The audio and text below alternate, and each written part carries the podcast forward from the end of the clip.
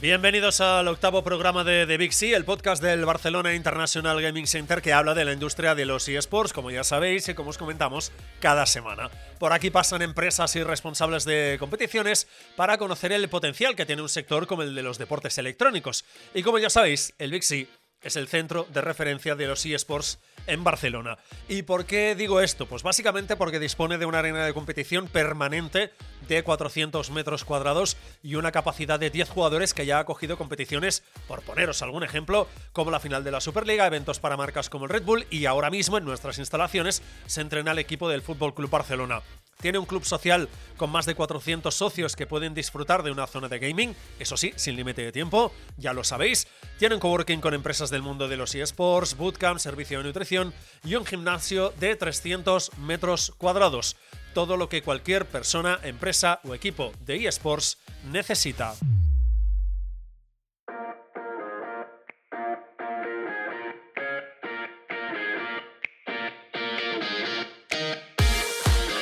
Y en el podcast de hoy hablaremos con la gente de FitMeWise, responsables de la aplicación Gamers Gym.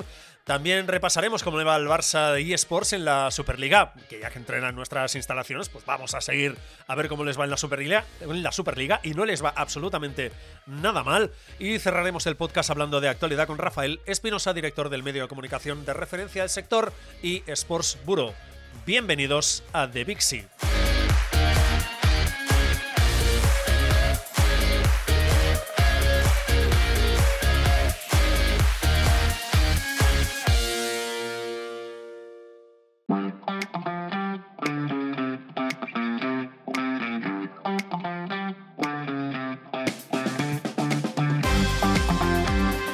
Venga, ya sabéis que esta es la sintonía con la cual introducimos a nuestro invitado o invitada del podcast, en el cual pues profundizamos un poquito más en el mundo de los eSports y os contamos entre otras cosas porque es interesante empresas que nos estáis escuchando que os metáis en este mundo de los eSports.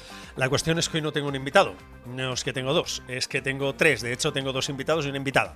Así que os los voy presentando, así los conocemos y mantendremos una charla sobre lo que hemos, lo que hemos dicho al principio cuando os hemos explicado un poco el contenido, son las personas responsables de la aplicación Gamer Gym. Detrás hay otras aplicaciones, porque de hecho son los responsables, o son los jefazos y jefaza de la empresa FitMeWise. Y hablaremos un poco de esta empresa. Eh, quiero saber por qué, disculpadme el lenguaje, por qué puñetas se metieron en el mundo de los eSports y crearon la aplicación Gamer Gym, pero evidentemente nos lo tienen que responder. Así que os eh, presento a nuestros invitados y a nuestra invitada de hoy. El primero es Alex Roldán, CEO de FitMeWise. ¿Qué tal? ¿Cómo estás? Muy bien, gracias. Gracias por invitarme a vuestro programa. Gracias por aceptar la, invitación. Alejandro López, CTO, también de la misma empresa, de FitMeWise. ¿Qué tal? ¿Cómo estás? Hola, buenas tardes. Y luego tenemos a la directora de marketing, que es Cristina Elson. ¿Qué tal? ¿Cómo estás? Encantada. Pues ya tenemos las presentaciones hechas, nos vamos un poco al lío, que el podcast es cortito y intento no enrollarme. Como mínimo lo intento, esto de conseguirlo ya depende del, día. Primero, ¿qué es FitMeWise? Porque estamos hablando de GamerSim, pero la empresa que hay detrás de GamerSim, que ahora hablaremos de ello, es FitMeWise. Contadme un poco eh, quiénes sois, por qué os metéis en esto del mundo de las aplicaciones, eh, ¿cómo le digo? ¿Aplicaciones fitness o, tienen algún, alguna nomenclatura específica? FitMeWise eh, surge primero de, de, una necesidad a través de los años como entrenador, 20 años como entrenador personal, en la cual hemos visto siempre unas eh, carencias, digámoslo así, en los gimnasios y era que los clientes siempre entraban muy motivados, pero después no sabían realmente qué hacer, ¿sabes? Y cómo realmente enfocar un programa de ejercicio para conseguir objetivos, ¿no? No sabía si ponerme a hacer una clase dirigida o no sabía si cogía una tarjetita que se le daban a todo el mundo, una tabla de ejercicios en la cual era para una persona de un mes o para una persona experimentada.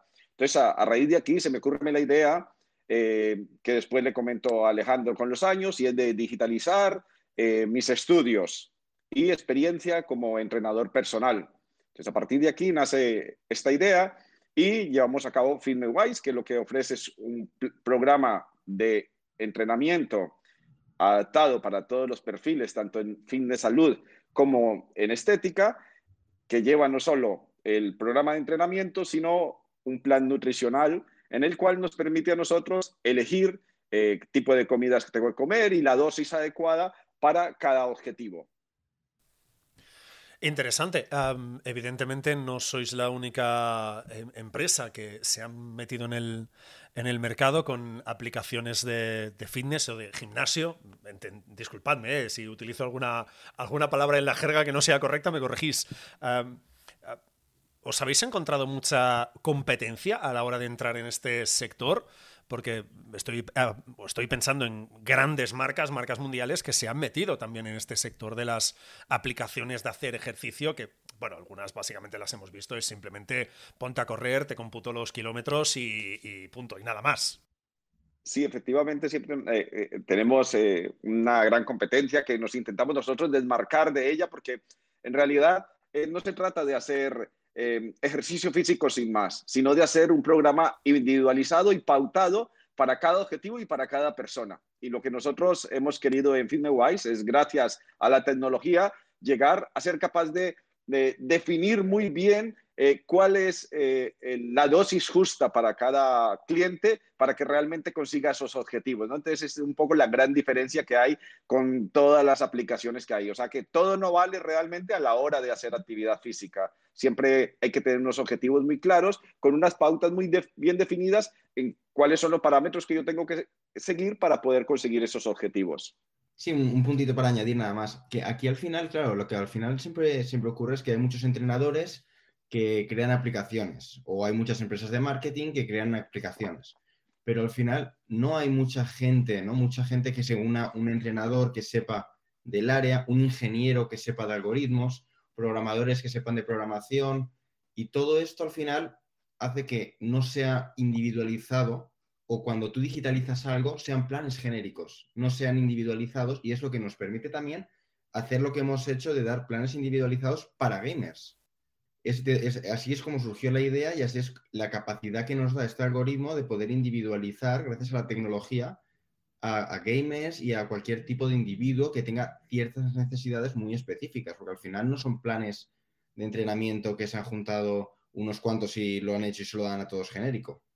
Pregunta para Alejandro. ¿Es complicado ah, trasladar todo este conocimiento, transformarlo en una aplicación, como decías tú, evidentemente la tecnología está, pero transformar todo ese conocimiento, eh, trasladarlo en una aplicación y además meterle ese filtro, como dices tú, de poder hacer planes totalmente individualizados y que no sea un, bueno, aquí tienes un plan genérico que más o menos lo puede hacer todo el mundo y adáptate un poco.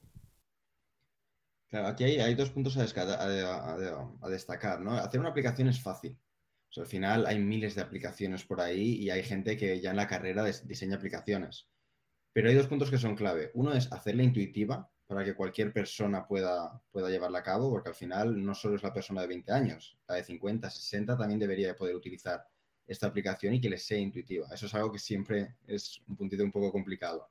Y el segundo punto es que no es la aplicación, es todo lo que hay detrás que permite que a ti te salga ese entrenamiento. Porque tú ves cuatro ejercicios de cinco repeticiones, seis y siete, por poner un ejemplo genérico, pero no es eso, es lo que ha permitido que te salga eso. Todas esas preguntas que hay por detrás, toda esa tecnología que hay detrás que te calcula y te dice, es que lo que tú, por la edad que tienes, por el sexo que tienes, por el trabajo que tienes, los problemas que tienes de hombro, de codo, deberías de estar haciendo esto exactamente. Y se hace así. Eso es lo, lo complicado, llegar a ese punto. He visto que también tenéis ah, otra aplicación que es de Lifter Crew y luego os habéis metido en Gamer Gym, a desarrollar y poner en marcha la aplicación Gamer Gym. ¿En qué momento, que tú lo apuntabas antes Alejandro, en qué momento, mm, con perdón de la expresión, nos guías la manta la cabeza y nos metemos en el mundo gamer, que ya es complicado de entender, encima meterle esta parte de ejercicio, nutrición, eh, mantenimiento que también digamos, este mundillo está rompiendo la idea, pero digamos que históricamente siempre ha sido un mundo de eh, que el arquetipo era gente que no tenía precisamente una vida muy saludable, que digamos, muchas horas delante de una pantalla, levantarse poco, comer mal, comida rápida. Eh, bueno, ya sabemos un poco el tópico.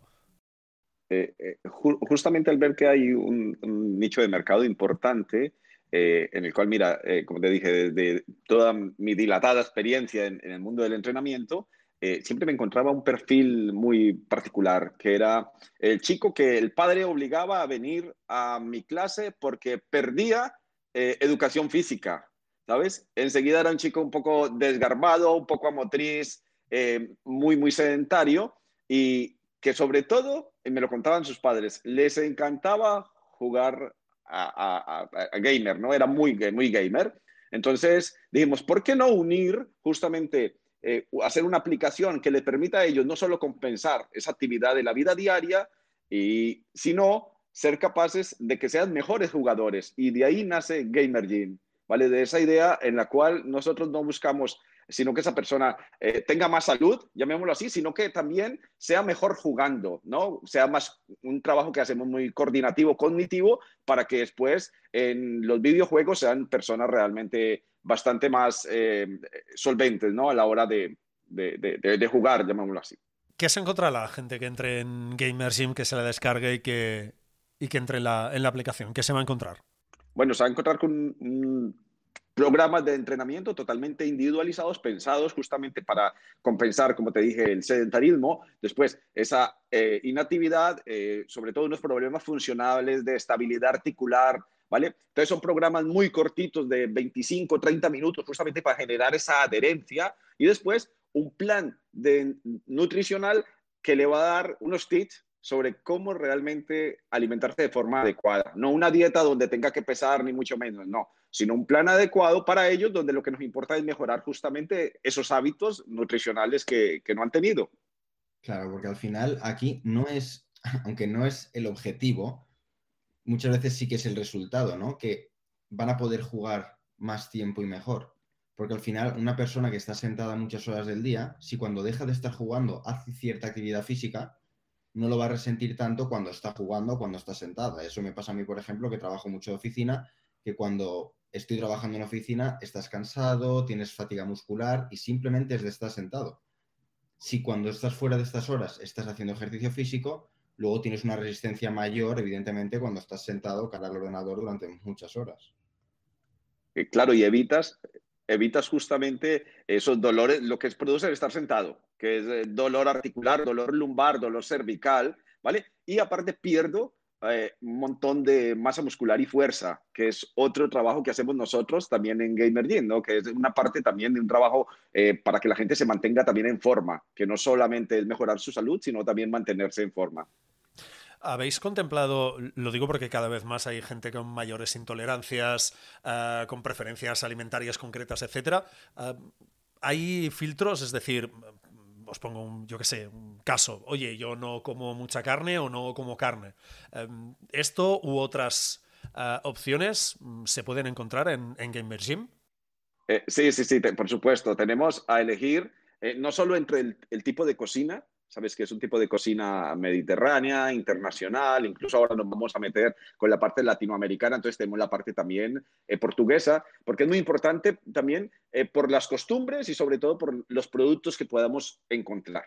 Entonces, a partir de aquí, si elegimos un plan nutricional que a nosotros más nos guste, que puede ser vegetariano, sin gluten, sin lácteos, un plan estándar donde incluya todo tipo de alimentos, o incluso para personas eh, que quieran tomar suplementación deportiva. También incluimos con suplementación deportiva. Entonces, realmente es un plan nutricional en el cual nos da muchas alternativas y posibilidades para personalizarlo y ser capaz de llevarlo a cabo y sobre todo mantenerlo en el tiempo, que es lo que al fin de cuentas marca la diferencia.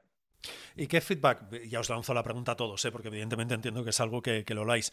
Eh, ¿Qué feedback de momento tenéis con la, con la aplicación? Bueno, la verdad es que la aplicación, eh, nosotros desde que empezamos, a, te hablo de FitMeWise, desde que empezamos a comunicarla, hemos tenido una respuesta muy positiva por parte de la mayoría de la gente con la que hemos contactado.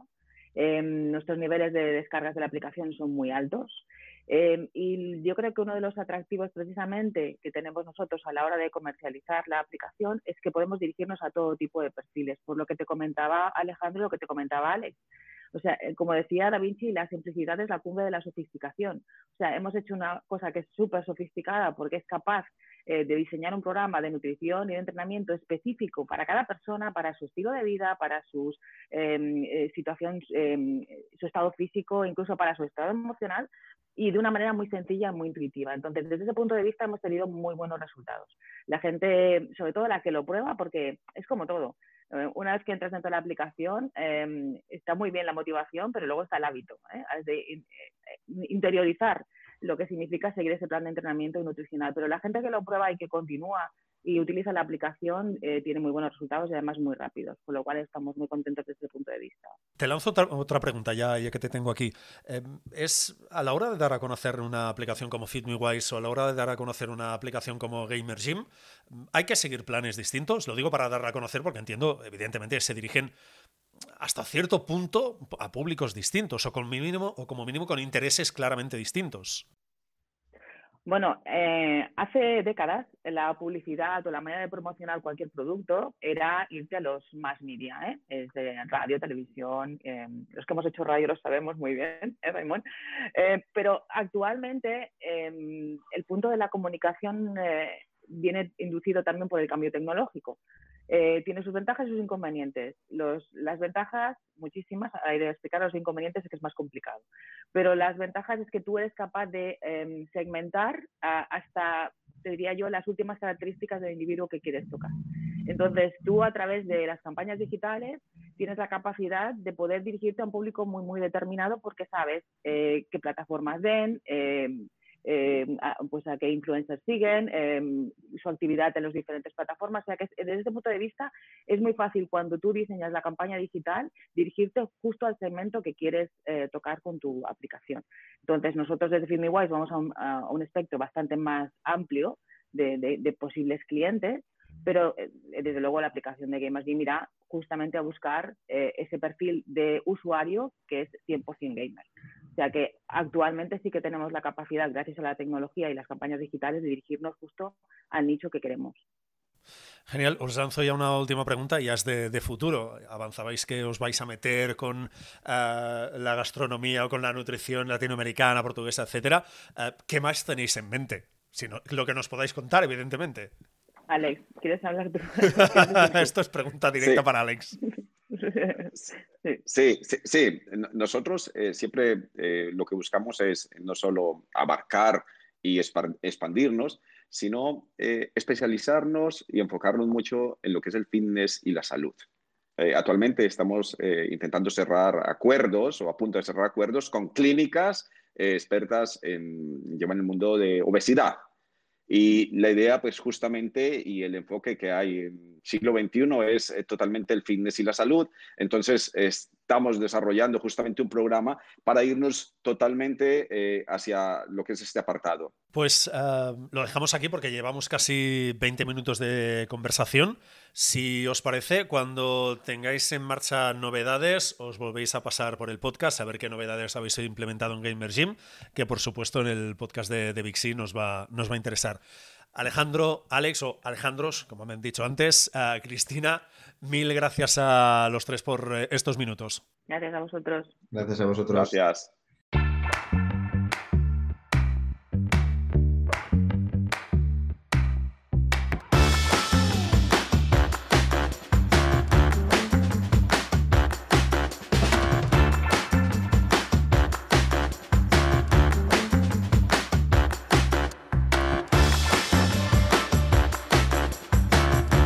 Habíamos dejado descansar durante las vacaciones, pero nada, los hemos recuperado ya este mes de enero. Básicamente hablamos de la gente de eSports Puro, ya sabéis, el medio de comunicación de referencia de este sector, de esta industria. Y saludamos a su responsable, a su director, Rafael Espinosa. ¿Qué tal? ¿Cómo estás? Muy bien, como dices tú, ya de vuelta a las vacaciones, ya quedamos en el olvido Bueno, estas cosas que, estas cosas que pasan. Oye, sé que tienes la agenda complicada. Vamos a ir un poquito al, grano porque quiero comentar contigo un par tres de cositas ah, que de hecho habéis comentado uh, ya esta semana en el, en RAS, de hecho un par de, noticias interesantes. La primera de todas es este informe, lo digo porque siempre, evidentemente los eSports son un sector que va creciendo, etc. Eh, y evidentemente las marcas se van pero siempre es interesante que vayan saliendo informes que vayan contando un poco cuál es el perfil de público, eh, perfil de marcas y sobre todo este retorno de la inversión, es decir, lo que invierten las empresas y las marcas, que es lo que nosotros también buscamos con este podcast, que realmente se vea. Y es que habéis comentado en el, en el Rush esta semana que ha salido un informe de la consultora Nielsen, que es una de las grandes, una de las más potentes y hay más, vamos a dejar ahí. Y han salido datos interesantes. Eh, nada, cuatro pinceladas. ¿Cómo ves tú este informe y qué crees que podemos extraer? ¿Algún dato más o menos relevante?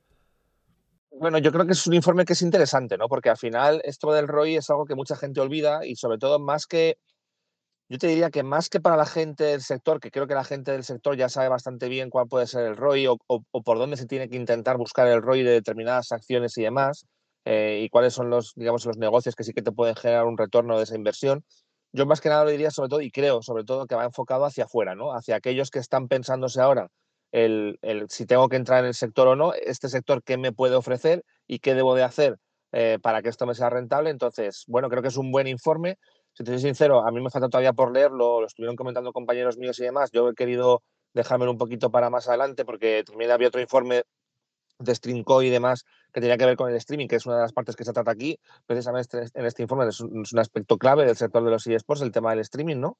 Y hemos visto, bueno, pues eh, muchas cosas que están pasando, picos de audiencia y demás. Entonces, precisamente en eso va enfocado, ¿no? En, oye, si quieres entrar aquí y todavía no tienes una idea clara de, de por dónde se puede monetizar este sector, pues aquí te decimos un poco qué es lo que te puede ofrecer, ¿no? Y, a partir de ahí creo que, es un informe bastante interesante, como te digo, no solamente para los que estamos dentro, que también le ponemos ojos y cara, ¿no? A las, a las cifras, sino sobre todo yo te diría para, para los que están por venir, que son muchos. Es que en el fondo, aunque hablamos de muchas marcas en el sector y demás, pero faltan muchísimas por entrar, o sea que esto puede crecer mucho más.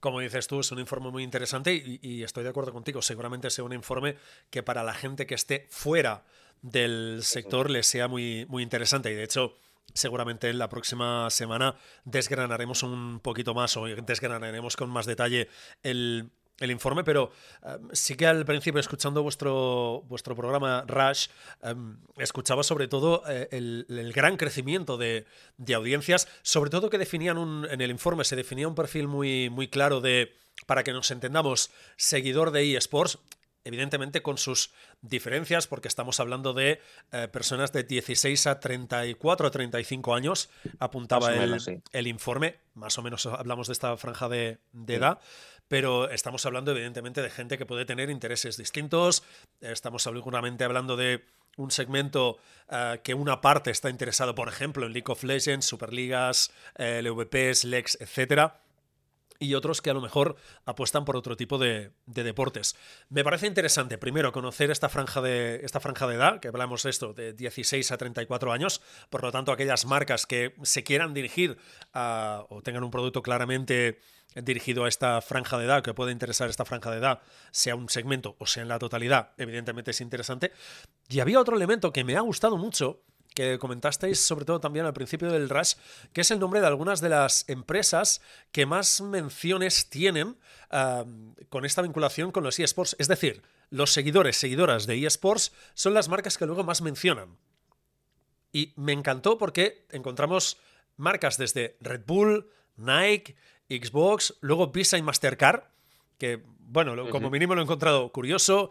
Eh, Samsung, Microsoft, etcétera. Seguiría, si no recuerdo mal, y ahora sí que lo estoy diciendo de memoria, creo que es Nvidia.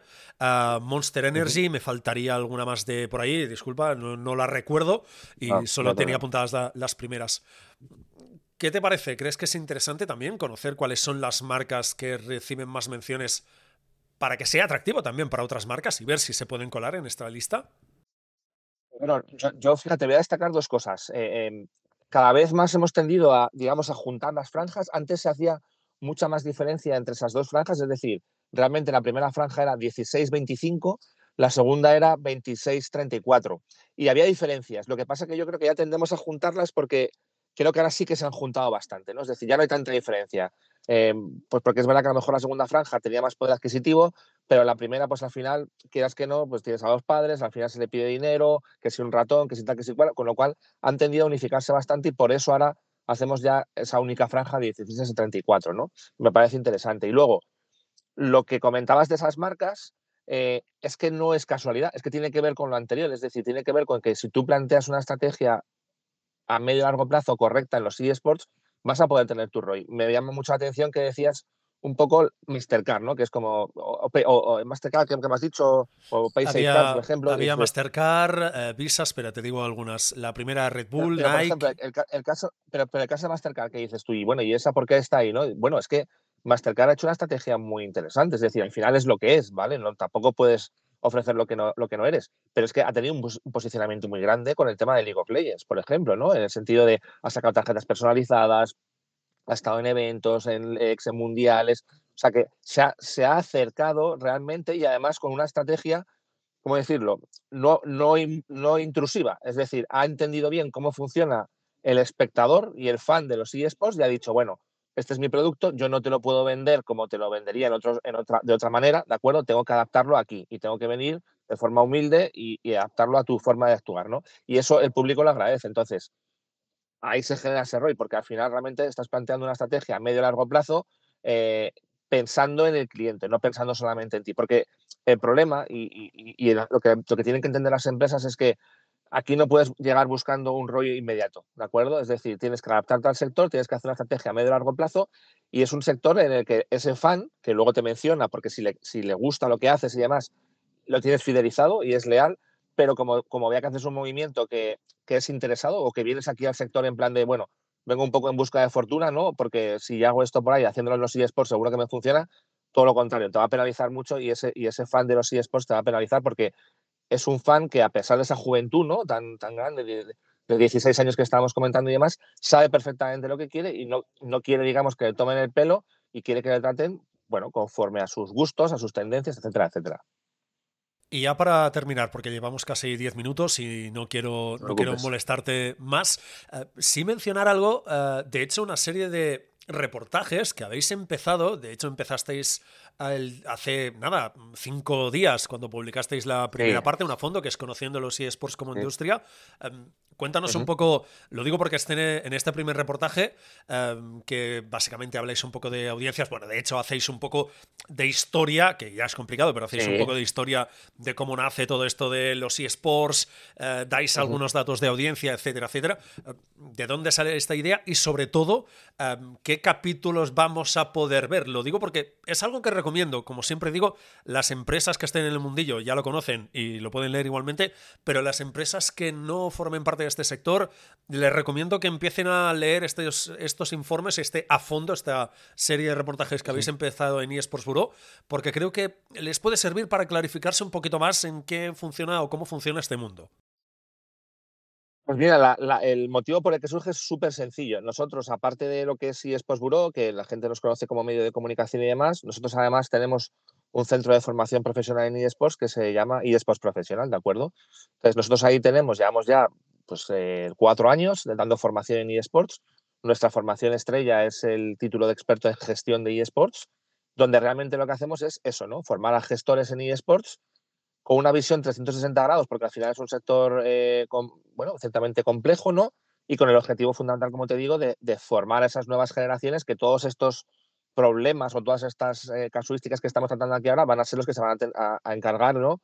De hacer evolucionar, de hacer, eh, hacer entender al resto de la gente, etcétera, etcétera, ¿no? Entonces, el, hicimos, hemos empezado lo que se podría denominar una colaboración entre, pues, entre ambas entidades, ¿no? Y Expos Bureau y Expos Profesional, eh, y a raíz de todo lo que vamos viendo en ese, en ese título de, de, de experto gestión de eSports, pues hemos decidido que parte de ese contenido ¿no? nos, nos gustaría digamos, hacerlo público o que la gente pueda entender. Luego, evidentemente, en la formación entramos muchísimo más en detalle, pero también, digamos, que tenemos ese componente de decir a la gente, oye, eh, esto es información, evidentemente, luego hay que pagarle demás, pero, pero te vamos a dar ciertas píldoras, te vamos a dar cierto conocimiento para que te vayas o bien formando un poco, o bien conociendo el sector, o bien que se te vaya abriendo el interés, ¿no? Y, y lo hacemos a través de eSports Bureau, que para eso es el medio que tenemos, ¿no? Entonces, eh, creo que van a ser unas cuantas, no te sabría decir ahora mismo, pero bueno, tranquilamente esperamos que durante los próximos dos meses vamos a cubrir muchas cosas, ¿eh? porque al final saldrán todos los lunes, creo que va a ser, y, bueno, pues nos falta esa segunda parte de, este primer capítulo, que era un poco pues conocer todo lo que es el ecosistema, todos los players, la cadena de valor,